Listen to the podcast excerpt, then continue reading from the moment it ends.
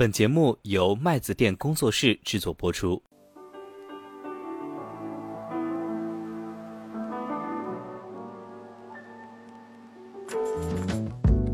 茅台的整个的成为今天的一个顶级奢侈品的这种象征，或者说消费的毫无争议的龙头，无非就是三个嘛：天时、地利、人和。就是我们在整个经济发展的过程中吧，在一些三公消费方面，我们所谓的庙堂上，或者说在商务的场合，这茅台一度成为一个面子和身份的象征。就是在那个时刻起。茅台才会被整个社会所认知。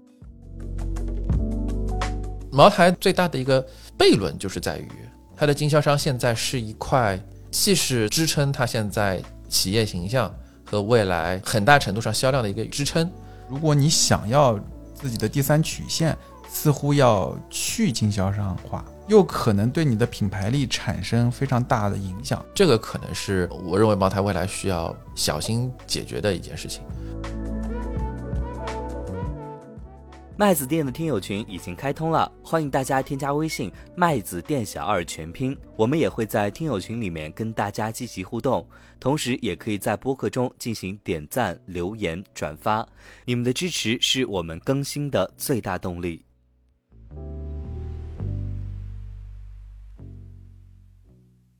Hello，大家好，我是麦子店小二。今天和我们的小蜜蜂老师，我俩在寒风中冻得瑟瑟发抖啊，割麦子，割麦子，对。然后下午来录麦子店圆桌奶啊，对，把我们割下来的宝贵的精华带到麦子店来。演演播室来了，我俩现在一人手捧着一杯咖啡啊，但感觉要不是小蜜蜂老师今天开车，我们应该换个。对，小二提议是滴两滴茅台在里面，呃，酱香科技是吧？酱香拿铁啊，为什么说到酱香拿铁这个东西呢？这一期节目准备和大家聊聊茅台的这点小事儿。如果大家听到这一期节目的话，应该是十一月的下旬了，在十月的三十一号，对吧？啊，我们回顾一下，在上个月的月底，茅台这边呢公告了一个涨价，是全部涨吗？还是只涨飞天茅台？呃，只涨飞天啊，只涨飞天，就是五十三度的贵州茅台酒，就是茅台的王牌产品，对吧？最拳头的那个，待会儿可以跟大家来简单的回顾一下啊，茅台的整个的一个产品矩阵。在十月三十一号的时候，它公告的是十一月一号，就第二天，茅台的出厂价从九百多涨到了一千一百多，大概涨幅是百分之二十。挺厉害的，涨幅是挺大的。跟大家要花一期来讲茅台呢，其实主要还是我们这档节目不是一个投资理财类节目嘛，聊 A 股的投资理财，其实避不开的一个一定会说的股票就是茅台。A 股大家都说没有长牛嘛，但是 A 股的股票啊，如果说一定要找一个长牛的，就是茅台。每一个 A 股股民可能心里都有一个茅台梦，可能第一名。呃，市值第一轮流做，对吧？但是没有人说敢长期的坐在茅台的市值的头上。对，就最早我们还有一个毛指数，是吧？现在多了个宁指数，宁组合啊，宁组合。OK，嗯，我刚刚就是在录节目之前还跟小明老师算了一下，如果你从上市之日起第一天就持有贵州茅台，把所有的分红用来再投资，那你的年化收益率呢是？我看一看啊，应该是二十一年对吧？二十二年，二十二年，它二零零一年上市的，大概四百倍，四百零五倍，十二年四百零五倍，折合年化。百分之三十一点三八，那非常非常不输纳斯达克啊。其实中国，你说，所以果然是酱香科技嘛 啊，对，突然觉得好对啊，这个 形容词，对，嗯，就所以你说中国没有长牛的股票吧？其实也不是，茅台或者说以茅台为代表的。这一类的消费股具有长牛的基因的。早上在割麦子的时候，在跟小蜜蜂老师在聊美国的可口可乐、麦当劳，然后其实像欧洲的一些奢侈品，LV 啊什么的，这么多年了都很坚挺啊。就是在资本市场这个角度上来讲，其实大家如果接触投资的话啊，其实消费这个行业对大家来说还是一个挺适合大家来做一个偏入门，不会错，而且是比较适合大家偏长期持有。的一个可能这就解释了为什么大多数这个公募基金会把消费作为底仓的一个很重要的原因。对，这个其实背后还是有一个比较强的逻辑和实证的验证在这里，对吧？做支撑，对吧？嗯因为公募它是一个目标非常长期的这样的一个权益工具。从这个角度来看的话，那把这个大消费啊作为一个权重，作为一个底仓长期不动的话，可能从最后的结果来上是比较好的一个选择。对，嗯，要不我们就正式开始吧，就是录录茅台，讲讲茅台。我们先简单的回顾一下茅台的历次涨价，小蜜蜂老师能不能跟我们简单的介绍一下？好的。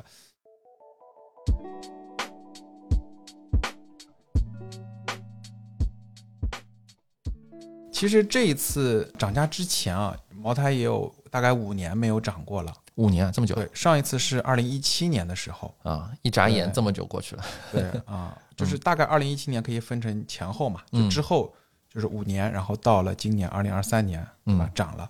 二零一七年之前，大概它的出厂价是八百一十九，一二年到啊一七年都是在八百一十九的啊。然后呢，一八年到二二年是九百六十九，那次啊涨的嗯也不太多，大概对百分之十到十五吧。对，然后这嗯次是百分之二十，对吧？OK，但是其实茅台有三个价格，不知道大家清不清楚啊？一个是出厂价，另一个就是他给到经销商的一个指导价，嗯对吧？他希望你觉得啊、以什么样的零售价卖给客户是合理的。嗯但还有一个就是真实的市场成交价 OK 就是普通大众的消费者，你们能在市场中买到茅台的，花出去实际花了多少钱？其实跟大家来简单的做一个解释，就是这三个价格，出厂价是茅台酒厂或者说茅台这家上市公司嗯，卖给他的第一手就是相当于经销商，经销商。一手经销商对，因为没有我们在座的所有人，几乎所有的人是不可能直接从酒厂进酒的。就算你飞到茅台镇去，对。你也只能在机场买，对吧？啊，嗯。就是但你在机场买的已经是一个经销商的，虽然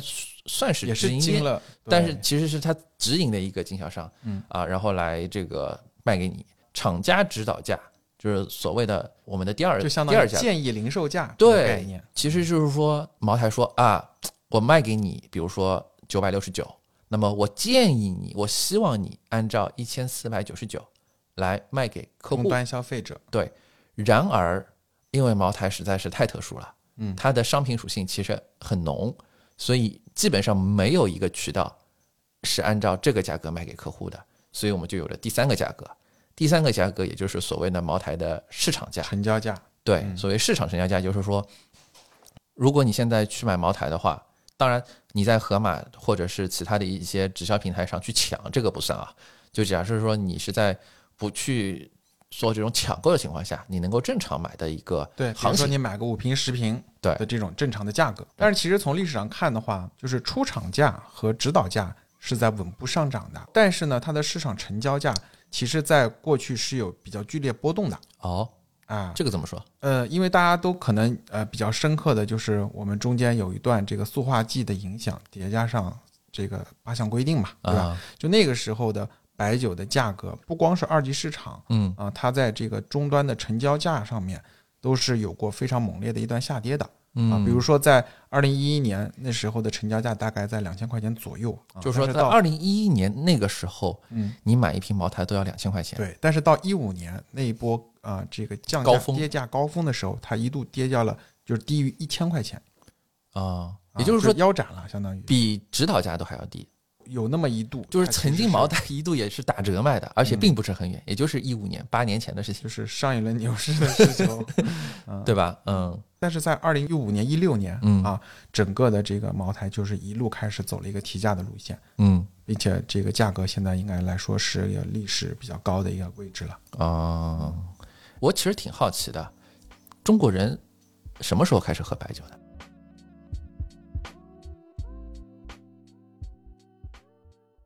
你想看我们看原来的一些像《水浒传》这样的小说，嗯对吧？包括三国，可能他们里面喝的应该都是黄酒，就或者是我们说的米酒。三碗不过岗是吧？，对对对，那个时候应该是用大米做的吧？嗯但那个时候我记得以前看这个科普文章说，就是大米原来也是奢侈品嘛，嗯你真的用它来酿酒喝的，其实也是要有一定的消费能力的。啊。啊，也不是所有的老百姓是都能喝到这样的一个酒的。嗯。啊。但是黄酒的起源就很早，可能要到什么商周的那个时候，对，因为我记得我印象里非常深刻，哎那个时候就是各种鼎嘛，对对对做鼎的。去博物哎馆参观青铜器，对对，对然后那时候就喝就会说，对，啊青铜器里面啊。灌的实际上是黄酒。或者米酒嘛，但是就很淡的那种，对可能也没什么酿造工艺，嗯，嗯。这个我们还特地去这个，但是我真不嗯。知道说白酒是什么时候开始，呃，慢慢的演绎或者说流行起来的。我们特地问了一下 GPT，问了一下 AI，GPT 帮我们做了一下整理，然后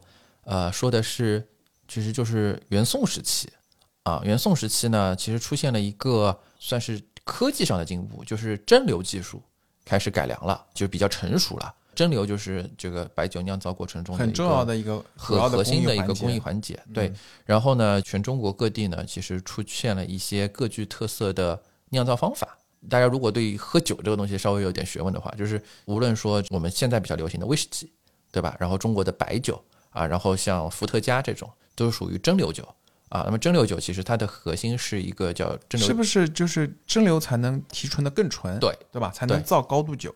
对，是的，因为蒸馏的技术呢，相对来说就是改良的比较成熟了之后呢，再加上中国的白酒主要是高粱做的，高粱这个东西呢，其实刚才小蜜蜂老师也提到了，它不是主食，因为中国大家都知道啊，就是语文课上都学过，对吧？路有冻死骨啊，就大家其实在很长一段时间内还是处于一个吃不饱饭的这种情况。嗯那么在这种情况下，如果你用米米去和面才是我们酿，酒对，如果你去米用米和面酿酒可以，但是呢，这肯定是属于奢侈品，朱门对富贵人家的一些就高端的消费品啊，所以其实，在古时候跟现在不一样。现在我们喝白酒说是高端，对吧？其实喝黄酒，大家可能是吃大闸蟹的时候，偶尔会旁边小饮一盅，但是在古时候反过来，喝黄酒是高端的，喝白酒呢是相对比较低端。所以那个时候，因为也伴随着就是说，虽然那个时候的蒸馏技术是比较成熟的，但是呃再怎么样，你跟现在的蒸馏技术还是没法比啊。所以那个时候就是大家都说的什么烧刀子，对吧？如果看过武侠小说啊，就是那种曲洋河大曲，都是这种酒，就是比较烈啊，比较烈口，然后就是比较适合那种我们所谓的什么绿林人士啊，肝胆侠义的这种感觉，对对对对对对对啊，就是要烈，嗯。然后呢，还有一个点，白酒其实更容易保存，因为度数高，是不是？对有这个因素在，对，有的有的啊，所以它其实是比较容易在民间流传的，因为它对于就不容易，易坏。它对于储存的要求并没有那么高啊，所以其实种种原因吧啊，然后其实在元宋这个也就是公元一千年以后的事情，然后逐逐渐渐的白酒成为了中国的一个主流的喝酒的地方，还挺好。就是在录这期节目之前，我也不知道，其实就是我们从两千年前，对吧？喝喝有酒开始喝黄酒，到一千年前，这个民众阶级开始喝白酒，再到现在，整体白酒现在还是属于一个非常具有中国文化特色的一个主流的酒种。但是我们再进一步说，虽然中国喝白酒，我们往元宋这个时期来靠的话，有一千年历史，但其实也不是那个时候茅台就是主力军。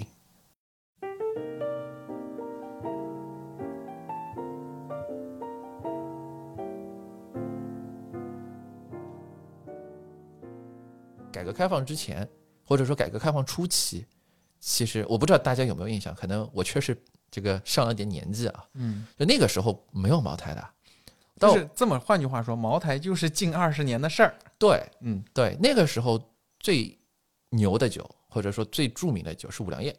对，五粮液是妥妥的龙一。对，茅台是什么时候成为茅台的？我觉得这点其实还是很有必要跟大家来说一说，因为特别是在我们听友群有段时间，我们也开始聊茅台，就是会说茅台感觉大家就是一个根深蒂固的顶奢，但其实这个观念的形成都不超过一代人，我小时候都不是这样，所以其实对于很多人来说，茅台顶奢是一件天经地义或者说不可被证伪的，就觉得这个世界茅台就应该是顶奢，这其实并不是一个百分之百正确的命题。这个其实也有助于去了解茅台之所为什么会成为今天的茅台，也有助于我们理解未来的茅台会是什么样。那我们可以就是来探索一下它的这个品牌力是到底是怎么塑造起来的嘛，对吧？对，就短短的这个二十年间，为什么大家都会觉得这个高端白酒非茅台莫属？对啊，没有之二。其实茅台的整个的我们所谓的成为今天的一个顶级奢侈品的这种象征，或者说消费的毫无争议的龙头，那我觉得无非就是三个嘛：天时、地利、人和。那所谓的天时，我理解可能是不是还是中国整个改革开放，对吧？在经济比较发展的比较快啊，其实最核心应该是从九十年代到二零一零年代，应该大家无可争议的是，这个是茅台的一个就是伴随着改革开放的高速发展的这一段时间，对对吧？这个你是啊、呃小二认为的天时嘛？对，当然，我就补充一下啊，就嗯为什么说是天时呢？因为在这个改革开放发展的初期嘛，嗯其实很多的东西是不完善和成熟的。对，这个里面就是我们常说的，为什么就需要这个社会的润滑剂，对吧？为什么找人办事啊，对吧？有时候这个你走规章制度，它没有相关的规定嗯啊，对吧？嗯哎，但是你这时候托个人嗯。或者怎么样的一下，哎嗯，这个事儿就办成了。对所以那时候为什么呃这个也能一定程度上反映经济的活跃程度嘛？嗯。啊，所以有时候说经济没起来之前，如果白酒起来了，可能经济 哎也会随之要起来了。哎，啊。这个逻辑我觉得还挺有意思的，是嗯嗯，特别具有中国特色，对，嗯。所以我们把这个就列为了天时嘛。对，呃地利其实就相对来说可能比较笼统啊，就是说我会理解为就是整个茅台，因为它原来在贵州嘛，啊，其实是一个相对比较偏僻或者说我们传统理解经济不太发达的省份。其实茅台走出贵州，核心是动用了它的庞大的一个经销商的资源。茅台的腾飞实际上是伴随着茅台组建它的那个呃庞大的一个经销商团队。当然，在二零二三年的当前，我们理解茅台的经销商团队可能对茅台来说反而是一种负担。但是无可争议的是，从九五年到二零一二年，我们待会儿会说为什么是到二零一二年。总之，从九五年到二零一二年，其实茅台的整个的一个快速的在中国扩张，或者说我们所谓的这个认知，它树立成中国顶奢，那其实在整个经销商网络里边是扮演了一个非常重要的角色。那么怎么扮演呢？其实就说到第三个人和，就为什么茅台能够成为一个顶奢，其实最核心的一个点就是它的一个 marketing 的策略。我们当然用现代的叫法，这叫市场营销，对吧？嗯？对，五粮液它也很贵，但是呢不够贵。不够贵，对，嗯所以茅台的最核心的一个策略就是它采取了一个最高端的市场定位策略，一度是被视为这个奢侈品和身份的象征。那这个是怎么流传出来的呢？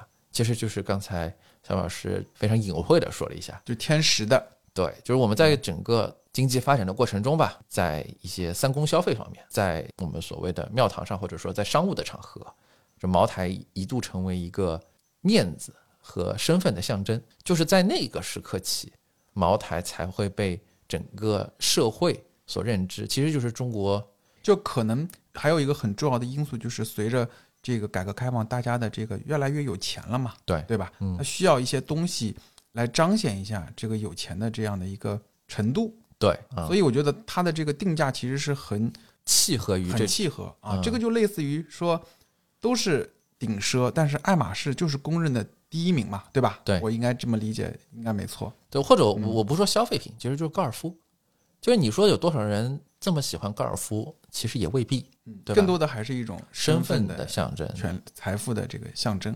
对，嗯，或者说是一种阶级啊，就是大家会热衷于去在这个圈子里，呃，喝茅台也是一个喝茅台的圈子嘛，中国人还是比较讲究里子面子的这些事情的。对对对，所以茅台的之所以成为今天的茅台，其实最初的发源地就是在三公消费的这些酒桌上面啊，就是因为某一些可能特别大的领导、特别知名的某一些权贵特别爱喝，然后呢，大家开始效仿，就有点像我。我倒是觉得，可能一开始都不是一定爱喝啊啊真的就是因为它最贵。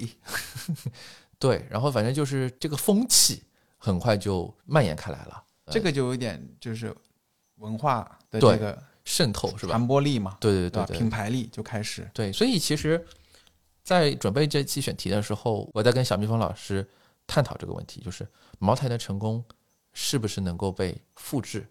我会认为，如果从我们刚才的这个角度上来讲，虽然看上去茅台无非就是说树立了一个顶奢的品牌，你就算是一个年轻人，你可能你听到白酒，也可能就知道茅台。到这样子的一个把所有的人的脑都已经洗得非常干净的这种地步，对，因为就相当于你这个时候，对吧？就怎么理解？我觉得就是一个品牌，你找了一帮这个国家最顶层的 KOL 给你代言，哎给你推广对。，用二零二三年的这个对不对说法，就是流量啊，因为你现在看到很多消费品会找一，就是只在网络上销售嘛，嗯找一些博主，对吧？在各个平台上去去帮你推流，对吧推流？安利啊种草，对吧？啊但是你要想那一帮 KOL 和和茅台的 KOL 没法比就是级别是差的比较远嘛，嗯，我就可以这么理解。所以说，你说现在能复制吗？我觉得挺难的吧。对，其实我在就核心在跟你，我记得我们在这个准备的时候在争论，茅台到底是因为好喝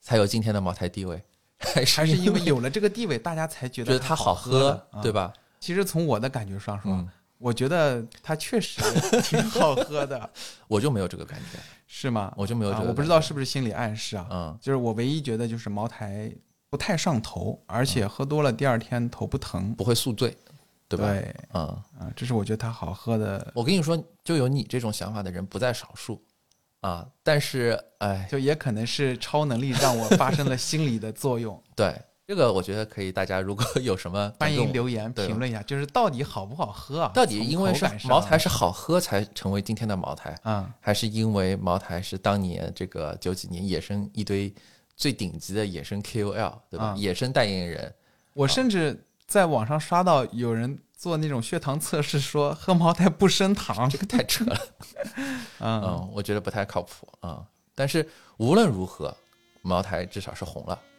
然后就到了二零一二年。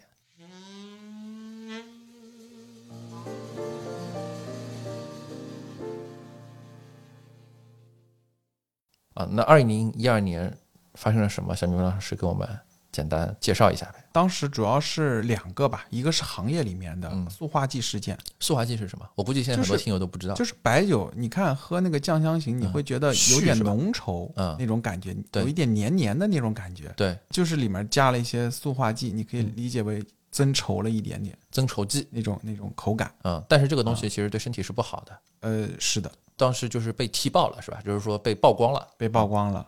这是一个行业性的，好像大家都讲这行业可能是一个潜规则吧，啊啊，就有点那个阿斯巴甜的那种。啊，OK，嗯那另一个事儿呢，就是八项规定，国家开始大力的限制三公的消费嗯，对。啊，这两个事情当时对行业来说真的有点毁天灭地啊。刚才我们提到了，就是二零一二年两千两百块的一个巅峰，一直跌入到二零一五年八百多块钱。嗯这是茅台的那个销售价格，终端成交价。对对嗯对，在那个时候啊，就是大家对于茅台的争议还是挺大的。后来又发生什么？后来就发生了。后来其实是整个的这个行业的利润就是掉到一个低点嘛。嗯，啊，一六年应该是整个白酒行业的利润的最低点了，嗯对，谷底了，然后开始复苏。就开始慢慢复苏。啊复苏的原因是什么呢？其实大家会发现一个很奇怪的现象啊，二零一六年到现在，每一年我们的白酒的消费啊，嗯整体的量其实是逐年在往下走的。啊，是吗？对，总量上是越来越往下走的。为什么呢？说法挺多的，对吧？有的人是觉得说这个三公消费的，还是会有影响，对吧？嗯这个影响是比较深远的。第二个呢，就是说前几年很流行的，就是觉得年轻人嗯其实已经不喝白酒了，对白酒文化是无感的。嗯，即使他们到了一定的年纪，他们也不会去再去白印这个东西的对，啊。这个是比较担心新兴人类对于嗯白酒的一个观念造成的。还有一个我最近看到的还蛮有意思的啊，嗯这个但我不知道这个是不是不一定对呃对，不一定对。这篇文章它就是说。它对于国内的红白事，就是家里的婚丧嫁娶、新生儿出生、老人去世这些事情，嗯他觉得只有这些场合是你会用白酒的场合嘛。嗯然后他会发现这两个数据是高度吻合的，就是从一六年之后逐年整体上是下降的。也就是说，不不完全是疫情的原因，对吧？疫情有啊，原因，疫情有部分，但但是其实疫情前就开始有这样子的一个趋，势对，从一六年开始，就是啊这两个数据呢，所以你不知道他们是相关关系还是因果关系啊啊。但是大家可能可以去关注一下这个数据吧，嗯可以从侧面去看看来年咱们的这个呃需求是不是同向变化的，这个也挺有意思的。啊嗯抛在这里，听上去就是它的一个潜台词，就是说，因为消费白酒，我们先不说茅台，对吧？消费白酒其实无非就是这么几种场合。第一种是商务宴请，但是这个呢，因为三公消费被限制，其实是有所打压的。第二个呢是大家自己喝，嗯，说到这个，其实就是明显的会发现，呃，一六年之后，在整个的这个白酒里面，应该还来说，个人的消费的嗯占比是不断的在提升的。对。对，而且尤其茅台是非常明显的。然后第三呢，就是在一些重要的中国的一些场合里边，就我们刚才说的婚丧嫁娶这一些结婚了婚礼上面一些这个喜事或者丧事上面，可能会用到白酒，因为大家都知道这两年这个结婚人数不断下降，对吧？新生儿人数下降对吧？所以这个是你们刚才那篇报告里面的一个很核心的一个结论，因为这个场合的需求下降了，嗯对吧？所以导致整个，但这两年白酒还是很火啊，但是其实大家要关注的是头部啊，这个就是火的现象只存在于头部，就头部你可以认为是营业额利润双升。就马太效应。行业呢，其实是属于营业额下降，然后盈利基本持平嘛啊，啊，所以对于大多数非上市的或者说呃非头部的白酒企业来说的话，他们就是营业额掉得很厉害，对，这里其实包括利润也是。对这里其实刚才小明芳老师提到一个挺有意思的观点，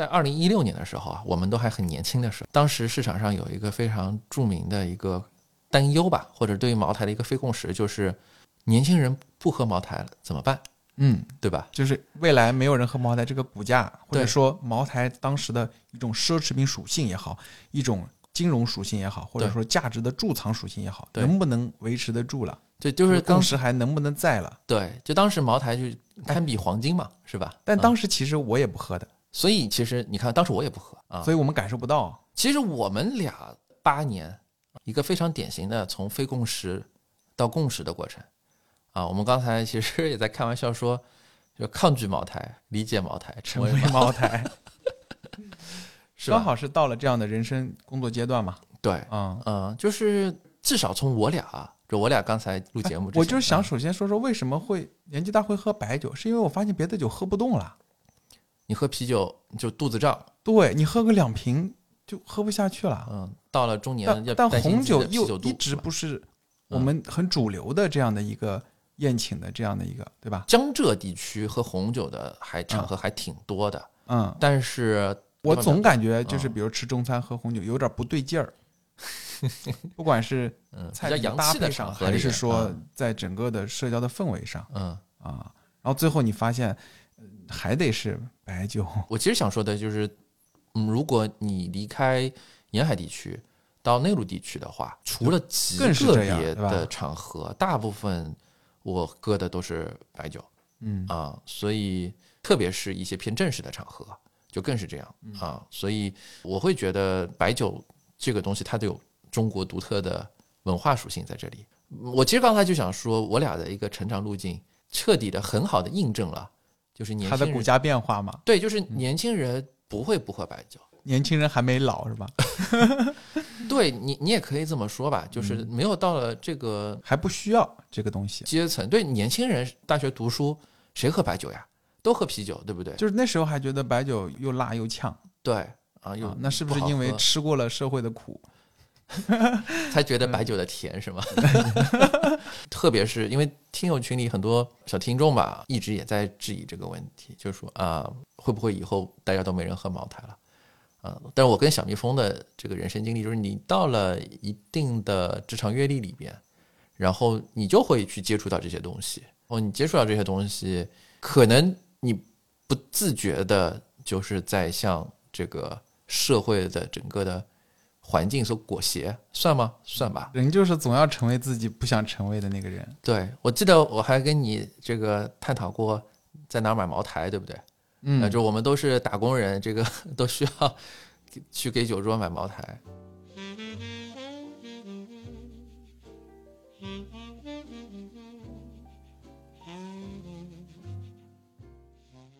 我不知道各位听友有没有买茅台的这个亲身经历啊？茅台其实很难买的，我不 就没那么容易买，对吧？对你不能说我跑到超市就去拎两瓶茅台，那个价格也不太对。不是这样的。第一核心是刚才我们说的是市场行情价，但是这个市场行情价，如果你一直在这个业界的话，你知道这个行情价是波动的，你上下浮动几百块钱都是很正常的事情。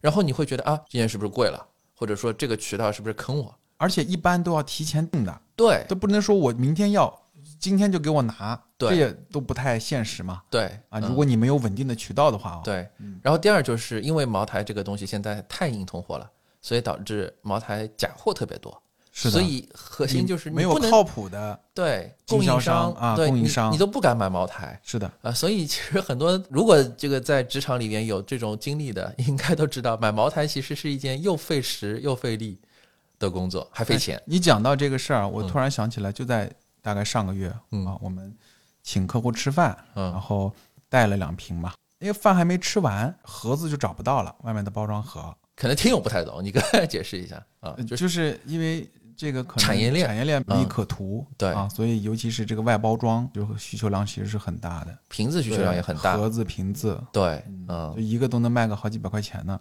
哦，好像是有的哦。里边的酒的成本很低，对吧？所以这个瓶子如果以假乱真，甚至就是真的，对吧？那卖出去的这个毛利润率就太高了。所以啊，其实 买茅台还是有挺多意识的，是吧？小门道啊就相当于对。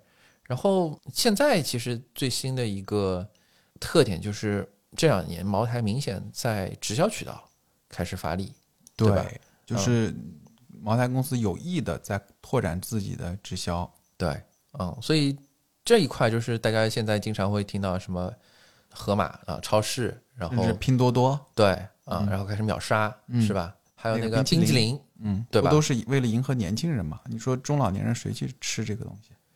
你觉得成功吗？我看过很多文章，有人说拉低了茅台整体的格调嘛，对不对？那又有人说，其实在是人家看的比较长远，嗯在为未来十年、二十年甚至更长做准备。嗯，对，那我觉得其实我读到的就是茅台的一种焦虑感。回头来说，就我个人的体验来说，从我俩的成长路径上来讲，茅台大可不必这么焦虑。人到了这个年纪，自然会从抗拒茅台变成理解茅台，成为茅台的他可能更多考虑的是自己怎么要在行业中维持他的这个地位。对，到了三十岁之后，你接触到这些东西之后，你自然就会开始不自觉的维护茅台的地位啊。我不知道你啊，就是像我们因为我觉得这个也是只是当前市场的一个共识嘛，只是过去二十年他自己塑造出来的这样的一个品牌力嘛。这个问题很好啊，我的意思就是，嗯到了岁数以后，我可能会捍卫白酒，但不一定是这个牌。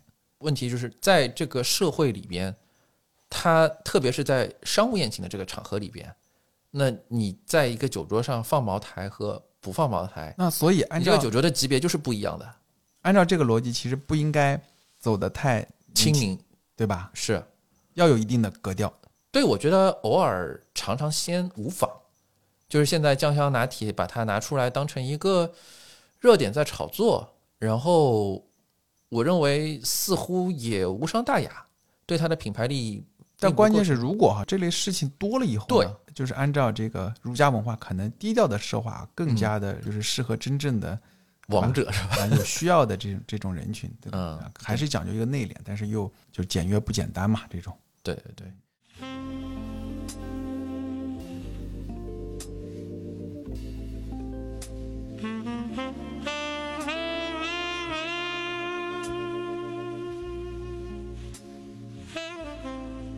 我们再回到茅台的这个资本市场的这一块，大家除了消费茅台之外，另外一个很重要的就是投资茅台。茅台现在的股价意味着什么呢？现在多少？一千七百块钱，两万两千亿的市值，三十多一点点啊的，三十倍的这个 PE 是 TTM，就 TTM 跟听友解释一下，就是 trailing twelve months，啊，啊滚动式 T- 盈利，对，就是过去十二个月，嗯因为那个 A 股这边的盈利是按季度的，就是季报，所以如果算三季报，就是从去年三季度到今年一季度、三季度今年二季度、啊今年三季度，今年的这四个季度水平加起来就是用当前的的股价除以它的盈利水平的平均值吧，啊，算出了一个市盈率。三十一。如果算上这一次百分之二十左右的涨价，假设就是说茅台其他的都不太会变嘛，可能稍微了解茅台的人按照理论上，到明年的三季度，如果说股价不怎么变动，对，然后你的利其实它的润涨百分之二十它的这个市盈率只有二十五倍左右。啊。因为这里有个潜台词，跟各位听友简单的介绍一下。因为茅台这个东西，其实它是一个非常入门的财务分析。因为茅台的收入就是茅台的产量乘以茅台的销售价格，就我们刚才一直在说的这个第一个价格，茅台卖给酒厂，卖给出厂价出厂价，对。然后茅台的产量又是一个非常好算的，因为茅台的产量取决于茅台的基酒，然后茅台的基酒呢是五年前茅台种下去的，有点像种树一样。对，你今年能产多少，其实五年前你就决定了啊。所以茅台的这个生产的这个量，你可以理解为是一个定数啊，大家都知道，核心唯一不变，唯一可能变的就是价格。那么现在价格乘以了一点二，对，百分之一百二十。那么也就是说，你的收入可能就是百分之一百二十。那么假设你的其他的成本、你的营业费用、你的管理费用、你的财务费用不太变的话，那么理论上来讲，你的利润可能就会涨百分之二十啊，。利润应该是有利润乘数的，应该不止二十啊。你想想，如果说你的成本不大变的话，OK，可能会有二十五甚至三十吧。所以现在假设二十的这个利润率的上涨的话，那么也就是说，可能到明年这个时候，茅台的估值是在二十五倍左右。你觉得大概是一个什么样的水平？这意味着什么？我觉得二十五倍在历史上看是一个比较合理的估值吧，也不便宜，呃，不算很便宜，对吧？对，啊这样也不贵。其其实实现在的估值其实也不能说贵，我觉得是泡沫是大部分是挤掉了，对，因为很多人会说因为就是嗯二一年顶峰的时候茅台七十倍哦，那时候现在就是相当于掉了一半多。消化了大半，对吧？通过 降价和股票的打折和原材料业绩的增长业绩的增长啊，消化掉了一部分的泡沫。但是大盘已经连跌两年了嘛，很多股票都是便宜，对吧？现在绝对意义上的便宜，对，便宜真的是便宜，真的是便宜啊白菜价。比如说我们一直说的这个鹅厂，腾讯现在十几倍的 PE，十倍出头嘛，十二三，那一个代表中国最先进科技生产力发展无法想象。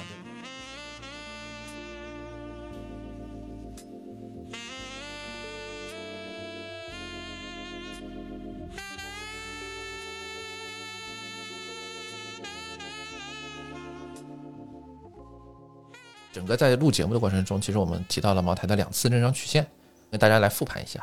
第一次增长曲线是从九五年到二零一二年，啊，我们所谓的茅台成为了 the one，对吧？那个应该是茅台，二零零五年是吧？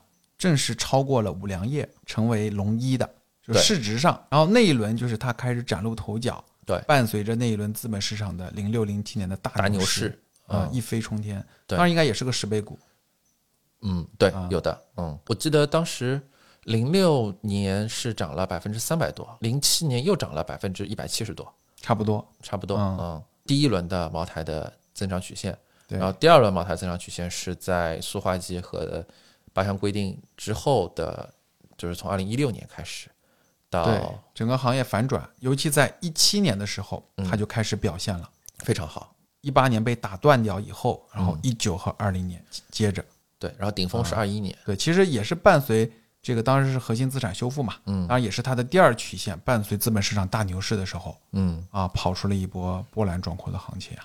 这一波其实背后还有一个很重要的，特别是在二零年和二一年，公募基金行业其实也是一个整个大发展的行业，助推嘛，但其实这个是市市场资金层面的事情嘛。对，就是大家认购了很多公募基金，对，然后公募基金呢又非常喜欢配这些因为大白马，而且我当时印象很深刻，就是嗯大家觉得一个万亿的公司它还能怎么涨？但是它就是翻个倍给你看，啊，这就很吓人了对，啊！当时会，但确实你你回头看，当时七十几倍的茅台确实是泡沫，至少或者说是有泡沫的成分在的，或多或少，对吧？那现在我们站在二零二三年当下，马上要进入二零二四年了，我们这第二曲线也走完了。现在怎么说不能算便宜吧，但至少我们理解泡沫已经基本出清了。那未来第三曲线会在哪儿？会有吗？好问题。因为当时其实第二曲线很多人是没有预料到的，对，当时其实当时就觉得争议很大啊，茅台就是一个不错的现金流的一个白马股。当时对茅台，我印象里有一段时间是跟工商银行一样，就是当这个高股息率高分红率这一类的股票、这一类的资产在投资的。而且散户一般都不买茅台的，因为股价也比较高嘛。对对吧因为茅台当时买一手可贵了，哎，对，所以但是很多的这种、嗯呃公募是没有在上面赚到很多的钱的，就是嗯第二曲线的时候啊。我印象里特别深，就是我们很多公募圈子里有一些非常著名的投资人，言必起茅台。我们看他的业绩好像也没怎么从茅台身上赚到钱，对，对吧？嗯，第二曲线无论怎么样，反正也算是走完了。呃，未来其实我觉得无非就是这么几个问题。你从正向的看，那茅台业绩未来的增长点在哪里？因为其实就其实是爆发点，都不是增长点嘛，对吧？因为刚才我们也提到了，整个茅台的财务分析其实是特别简单的。对，因为从行业上看，可能嗯未来大的格局也就这么定了，何况前两年这个整个行业在往下走，嗯对吧？它走的是一个行业内部分化，嗯大家在呃生活条件变好的情况下，更愿意去寻求一些中高端的品牌来消费，嗯，对吧？还是个消费升级的逻辑。那可能未来我们就预见整个大的行业依然也不可能再有长足的增长嘛。对，所以这里其实还是要说回到茅台的一个渠道的问题，就是在给定终端消费者愿意以三千块钱来买一瓶茅台的情况下，茅台的酒厂出厂价只有一千一百块，这还是涨完价的时候，嗯，是否渠道赚的太多了？我觉得这个可能是现在茅台或者说资本市场对于第三曲线的一个想象的主要来源，那就是所谓的这个去渠道化。去渠道化，伴随着提价带来了净利润的不断提升。因为产能这个东西，无论你再怎么说，其实增速都是有限的，或者说很容易 price in 到股价层面。这个是个名牌。那么刚才提到了，大家但凡稍微看一点茅台的这种投资文章的话，都会告诉你整个茅台的基酒，它都帮你算到二零二九年了，每一年能生产出多少瓶茅台都是算好的，而且所以这个市场共识是比较强的嘛。对对对对对。然后，所以它的业绩的唯一不确定性其实是在价格方面。那价格方面呢，其实它现在的出厂价也是名牌，那唯一就是说直销和它的代理渠道就，怎么去处理它与经销商和终端消费者之间的关系。对某种意义上来说，这才是现在茅台最凶险的地方。其实跟很多的怎么讲？说是凶险，如果你研究茅台研究了一段时间，你会知道这个市场对于茅台最大的一个不确定性，其实是在于到底市场上有多少瓶茅台，这个数字不知道。就是说，对于一个一般消费品来说，比如说我们刚才也在说雅诗兰黛，雅诗兰黛很好理解，就是你卖了多少，雅诗兰黛这个化妆品它是有保质期的，所以你一定会在一定时间之内把它给用掉。用不掉，其实它也烂掉了，所以无论如何都会消失掉、消灭掉。但是白酒这个东西其实是不一样的逻辑。第一，在中国其实很多时候虽然从品尝的角度上来讲并没有什么区别，甚至可能有一点负相关，但是在中国的文化里面，白酒如果存储的时间越长，你的价格或者说你的价值是不断提升的。所以中国很多人，特别是经销商，喜欢囤白酒，然后再加上因为这两年从二零一六年到现在，整个白酒它又有很好的投资属性。涨价预期，对吧？所以其实现在很多，包括我身边也有很多的小伙伴，不买股票，但是每年拿完年终奖之后，从一下茅台实物资然后产，，嗯，然后他郊区有个别墅，然后去存这个茅台，要不然没地方放。对，我觉得这个其实是一个还蛮不确定的事件，连茅台自己都不知道，他每年卖给经销商的那些茅台有多少真正的被消费者给喝掉了。喝掉了。因为现在茅台有一个那特别有其实意思的点，就是在他要考核那个，听出来，就嗯小二觉得啊，就是是其实整个市场茅台的供给量是要比大家想象的要多的，它有一些潜在的供给，只是没有被释放出来。对那你是刚刚说的一些担忧，是不是就是说有可能它的价格会因为供给量的突然的增加。会崩盘？是这个意思吗？我认为这种风险并不是完全没有的。我最近看到一篇一财的文章，有一个专栏在讲雅诗兰黛啊，雅诗兰黛就是一个茅台要避免成为的例子。雅诗兰黛今年的全球的收入下降了百分之十七，为什么呢？这主要是原因是因为雅诗兰黛在前两年疫情的期间，它通过免税渠道，因为大家都知道，就是中国前两年因为出行的限制，很多人喜欢到海南旅游，然后海南免税店呢又有这个雅诗兰黛的专柜，然后呢雅诗兰黛的专柜在免税渠道和在正价渠道的价差非常大啊，导致大家现在基本上没有什么人去雅诗兰黛买正价的正价的产品了，所以导致雅诗兰黛虽然销量在上升，但是你的营业收入在下降，这就是一个典型的渠道价格紊乱，就是你的产品的整个的一个价格就是无法再维持你顶奢的那一套方法论，无论你再投入多少的营销费用都不行了。这个就是一个非常典型的负面案例。那么对于茅台来说呢，就是如果你投放了太多到直营渠道，然后让一个是容易引起价格紊乱，那小二，我问你个问题啊，如果说茅台直销的价格是跟当年市场价差不多的价格呢？就是三千多，嗯，不太可能，因为茅台酒厂嗯不太可能用这个价格去卖给客户的。但是这个是我们拭目以待吧。啊，如果做实了这个价格，因为那也不可能短期实现的。是这样，就是茅台它有一个第二价格，我们刚才提到了，它有一个建议零售价。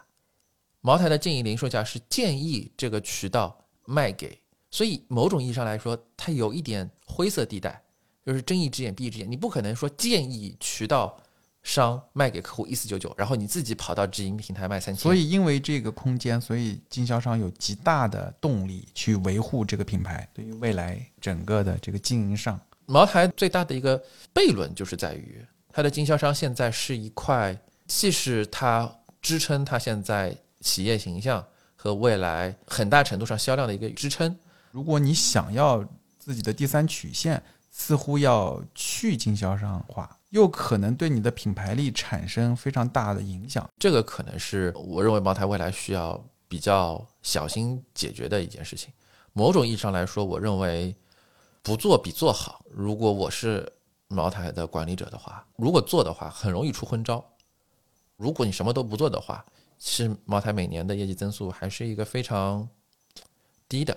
你看，我们刚刚说了，过了五年就几个点嘛，才涨了百分之二十的嗯。这个，你看年化可能也就是涨个百分之三、百分之四，然后你的产量可能现在是说投入了一百多亿，是吧？然后对，再建几个新的新的酒酒厂，酒厂。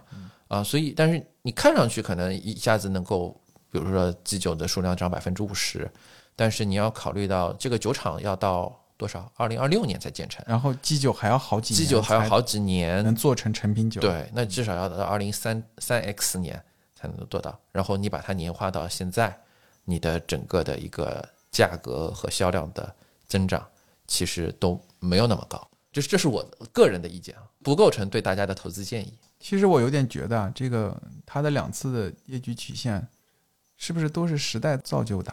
是会更多一些，对吧？是那如果说你主动的去寻找所谓的第三曲线，很可能会适得其反。这只股票吧，作为一个投资品来说，呃，要复制过去的年化百分之三十多的这个辉煌的历史，还是比较困难的。从一个曲线角度上来讲，啊，算来算去，盘来盘去，可能都很难。可能哪一天茅台出了冰激凌，真的又卖爆了，那确实是超出了我们的想象。我不知道小蜜蜂老师，你同意我的观点吗？嗯，我可能角度不一样。我如果我只是简单的，比如说站在当下它的市盈率、嗯它的总市值嗯啊，往上的空间的角度去看的话，嗯我觉得我在目前的市场环境下，嗯，我也不会很积极的去持有它。为什么呢？因为性价比高的更多。嗯，对，可以这么理解嗯啊。然后你想，这个空间肯定是小的嘛，嗯对吧？或者说我我如果没有办法预见它的第三曲线，那这钱我也活该我挣不到。好，那这期节目就到这里，先跟大家告一段落吧，跟大家拜拜，拜拜，大家下期见。下期见，拜拜。那天夕阳透过枝桠扫射我，影子重点，你追我赶，笑声癫。那天脸斑驳，那天最后一面。那天